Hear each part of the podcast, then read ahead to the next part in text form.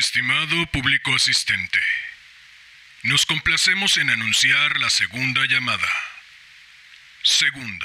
Hola, hola. Muy buenos días, tardes, noches, madrugadas. Quien quiera que sea que se encuentre al otro lado escuchando.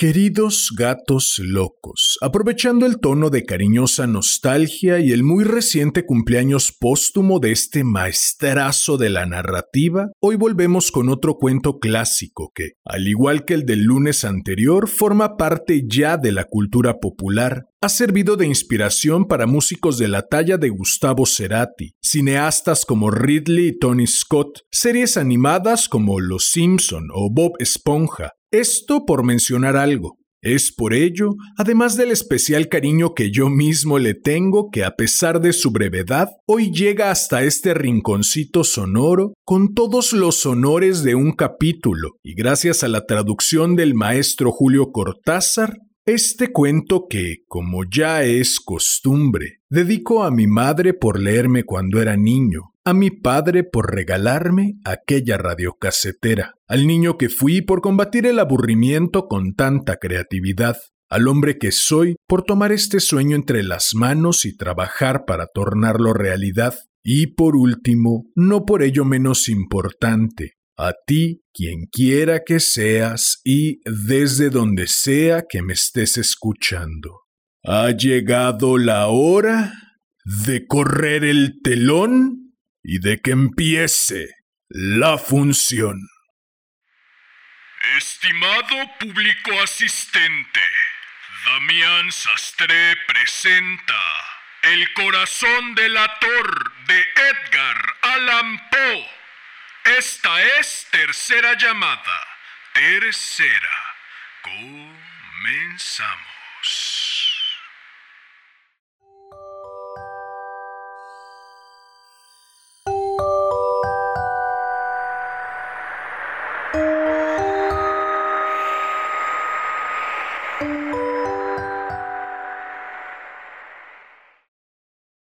Es cierto, siempre he sido nervioso, muy nervioso, terriblemente nervioso, pero ¿por qué afirman ustedes que estoy loco?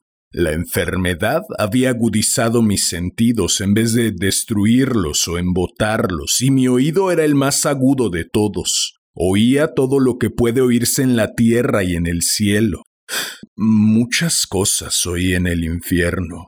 ¿Cómo puedo estar loco entonces? Escuchen y observen con cuánta cordura, con cuánta tranquilidad les cuento mi historia.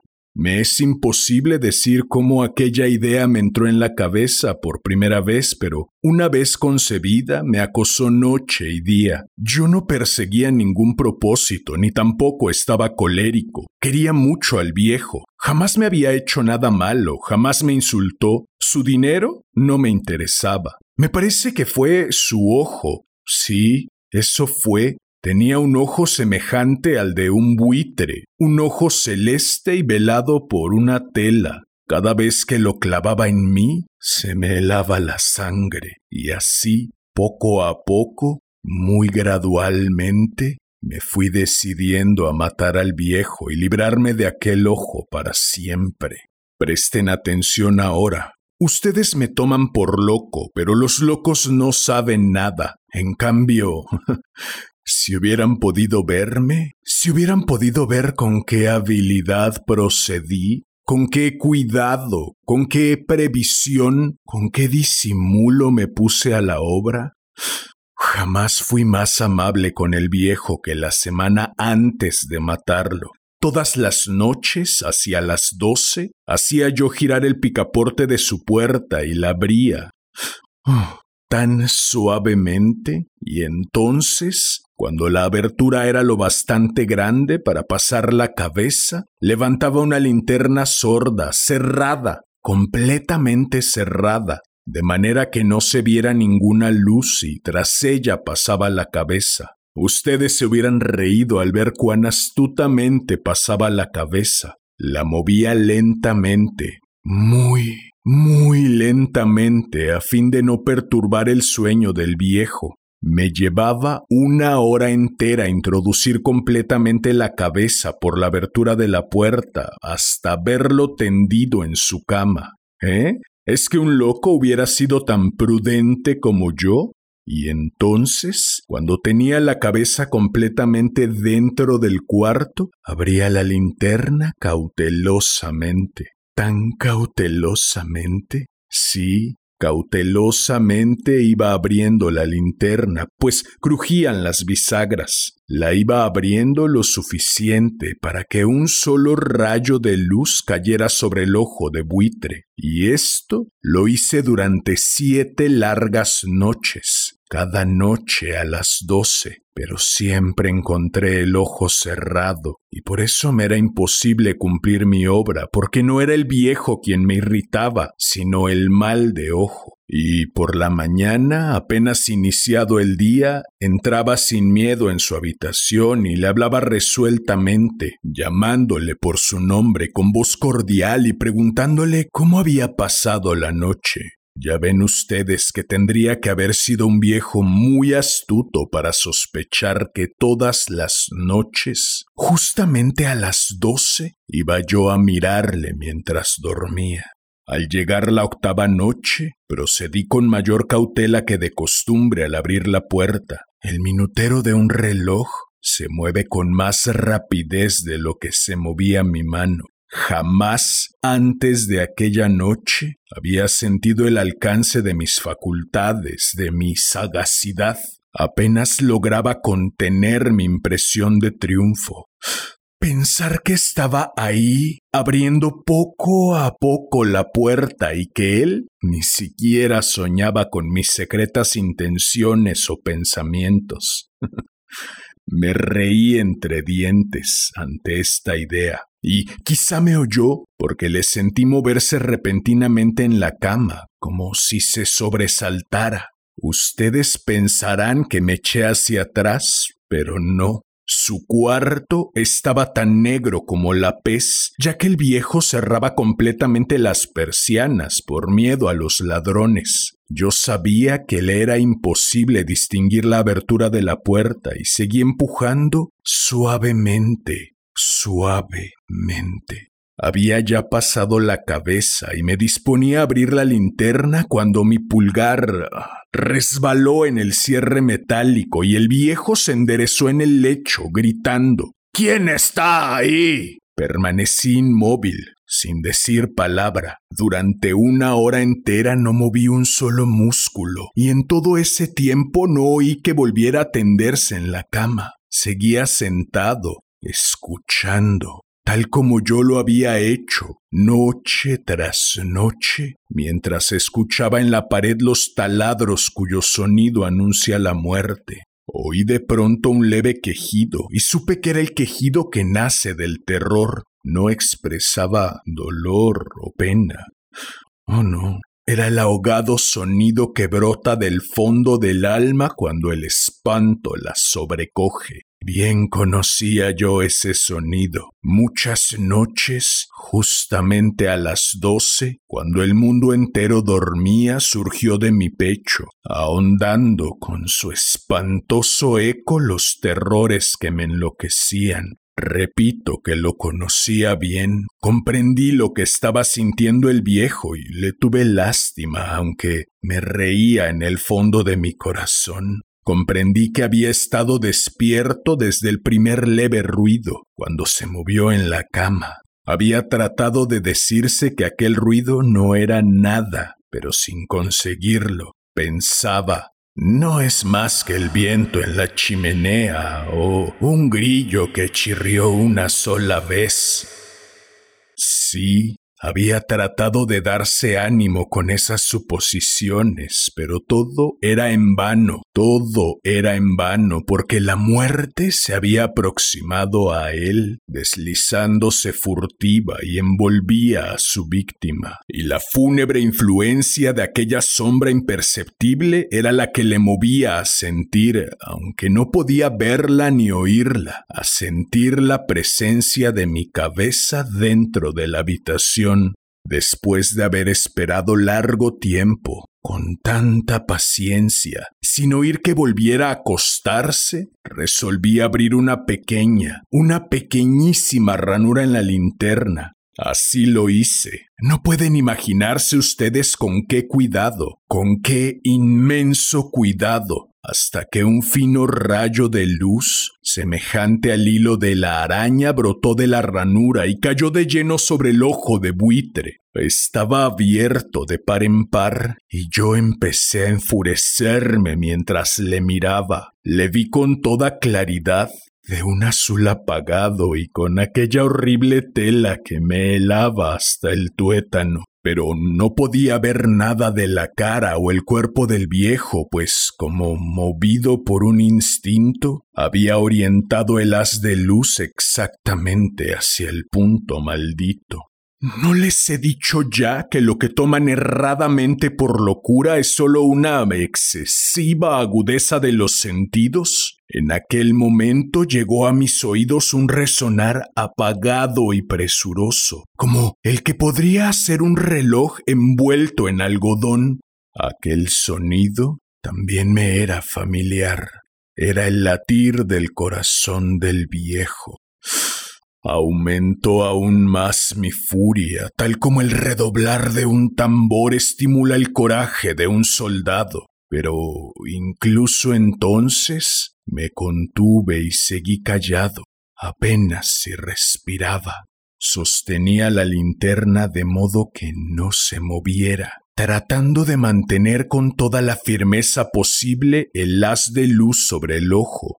Entretanto, el infernal latir del corazón iba en aumento, se hacía cada vez más rápido, cada vez más fuerte, momento a momento, el espanto del viejo tenía que ser terrible, cada vez más fuerte, cada vez más fuerte. ¿Me siguen ustedes con atención? Les he dicho que soy nervioso. Sí, lo soy. Y ahora, a medianoche, en el terrible silencio de aquella antigua casa, un resonar tan extraño como aquel me llenó de un horror incontrolable.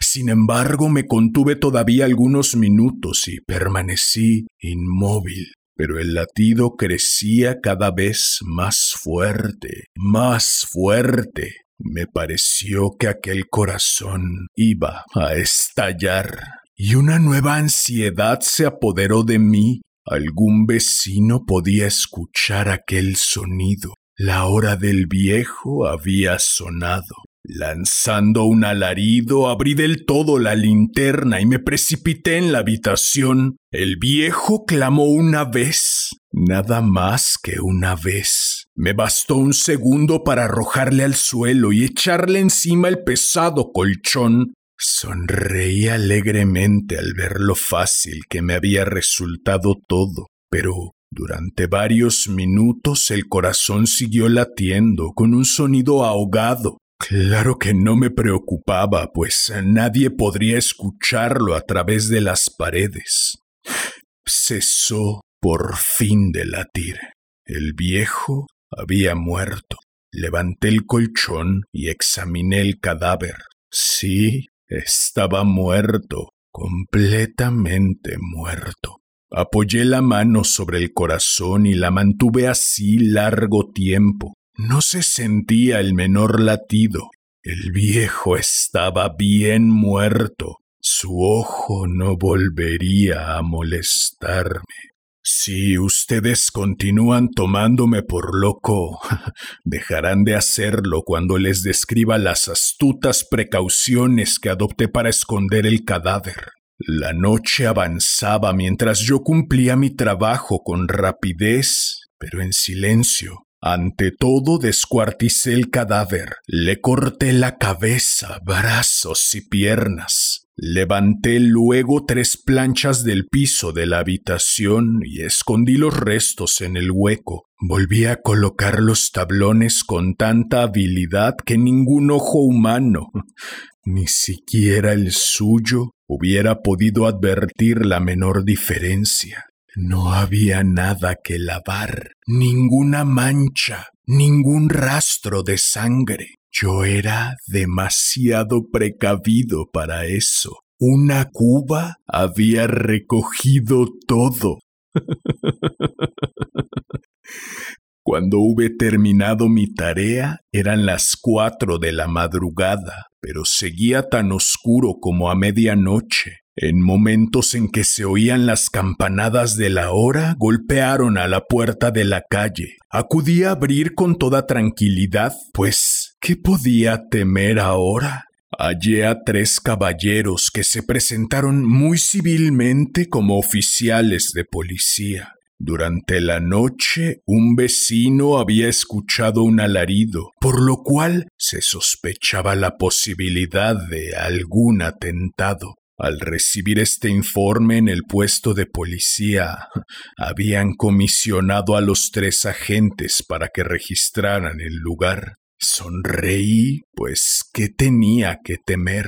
Di la bienvenida a los oficiales y les expliqué que yo había lanzado aquel grito durante una pesadilla. Les hice saber que el viejo se había ausentado a la campaña. Llevé a los visitantes a recorrer la casa y los invité a que revisaran, a que revisaran bien Finalmente, acabé conduciéndolos a la habitación del muerto. Les mostré sus caudales intactos y cómo cada cosa se hallaba en su lugar. En el entusiasmo de mis confidencias traje sillas a la habitación y pedí a los tres caballeros que descansaran allí de su fatiga, mientras yo mismo, con la audacia de mi perfecto triunfo, colocaba la silla en el exacto punto bajo el cual reposaba el cadáver de mi víctima. Los oficiales se sentían satisfechos, mis modales los habían convencido, por mi parte me hallaba perfectamente cómodo. Sentáronse y hablaron de cosas comunes, mientras yo les contestaba con animación más. Al cabo de un rato empecé a notar que me ponía pálido y deseé que se marcharan. Me dolía la cabeza y creía percibir un zumbido en los oídos, pero los policías continuaban sentados y charlando. El sonido se hizo más intenso, seguía resonando y era cada vez más intenso. Hablé en voz muy alta para librarme de esa sensación, pero continuaba lo mismo y se iba haciendo cada vez más clara hasta que al fin me di cuenta de que aquel sonido no se producía dentro de mis oídos. Sin duda debí de ponerme muy pálido, pero seguí hablando con creciente soltura y levantando mucho la voz. Empero el sonido aumentaba. ¿Y qué podía yo? Era un resonar apagado y presuroso, un sonido como el que podría ser un reloj envuelto en algodón. Yo jadeaba, tratando de recobrar el aliento, y sin embargo los policías no habían oído nada. Hablé con mayor rapidez, con vehemencia, pero el sonido crecía continuamente. Me puse en pie y discutí sobre insignificancias en voz muy alta y con violentas gesticulaciones, pero el sonido crecía continuamente. ¿Por qué no se iban? Anduve de un lado a otro a grandes pasos, como si las observaciones de aquellos hombres me enfurecieran, pero el sonido crecía continuamente. Oh, Dios, ¿qué podía hacer yo? Lancé espumarajos de rabia, maldije, juré, balanceando la silla sobre la cual me había sentado, Raspé con ella las tablas del piso, pero el sonido sobrepujaba todos los otros y crecía sin cesar. Más alto, más alto, más alto. Y entre tanto los hombres seguían charlando plácidamente y sonriendo. ¿Era posible que no lo oyeran? Santo Dios. No. No. Claro que oían y que sospechaban. Sabían y se estaban burlando de mi horror. Sí, así lo pensé y así lo pienso hoy. Pero cualquier cosa era preferible a aquella agonía. Cualquier cosa sería más tolerable que aquel escarnio. No podía soportar más tiempo sus risas hipócritas. Sentí que tenía que gritar o morir y entonces otra vez. Escuchen más fuerte, más fuerte, más fuerte, más fuerte. Basta ya de fingir, malvados. Confieso que lo maté. Levanten esos tablones. Ahí, ahí donde está latiendo su horrible corazón.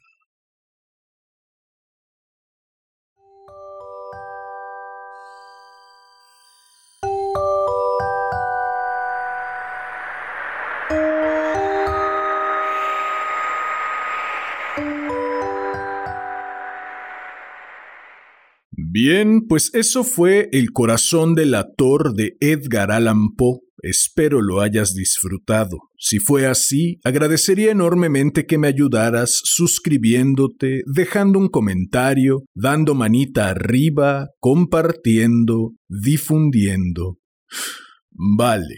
El 19 de enero de 1809, en Boston, Massachusetts, nace Edgar Allan Poe a más de 200 años de su nacimiento y trascendiendo su muerte, las letras del maestro Poe siguen presentes en los corazones, delatores de su innegable talento de sus fieles lectores. Honor a quien honor merece. Feliz cumpleaños hasta las estrellas, maestro Poe. En fin, si a ti como a mí te apetece seguir dando vida a los clásicos, si deseas hacerme saber tu opinión acerca de esta nave de los gatos locos, si deseas estar al tanto del contenido que publico o si deseas sugerir un cuento o una pluma nueva para cualquiera de las dos secciones de este hermoso, sensual y exquisito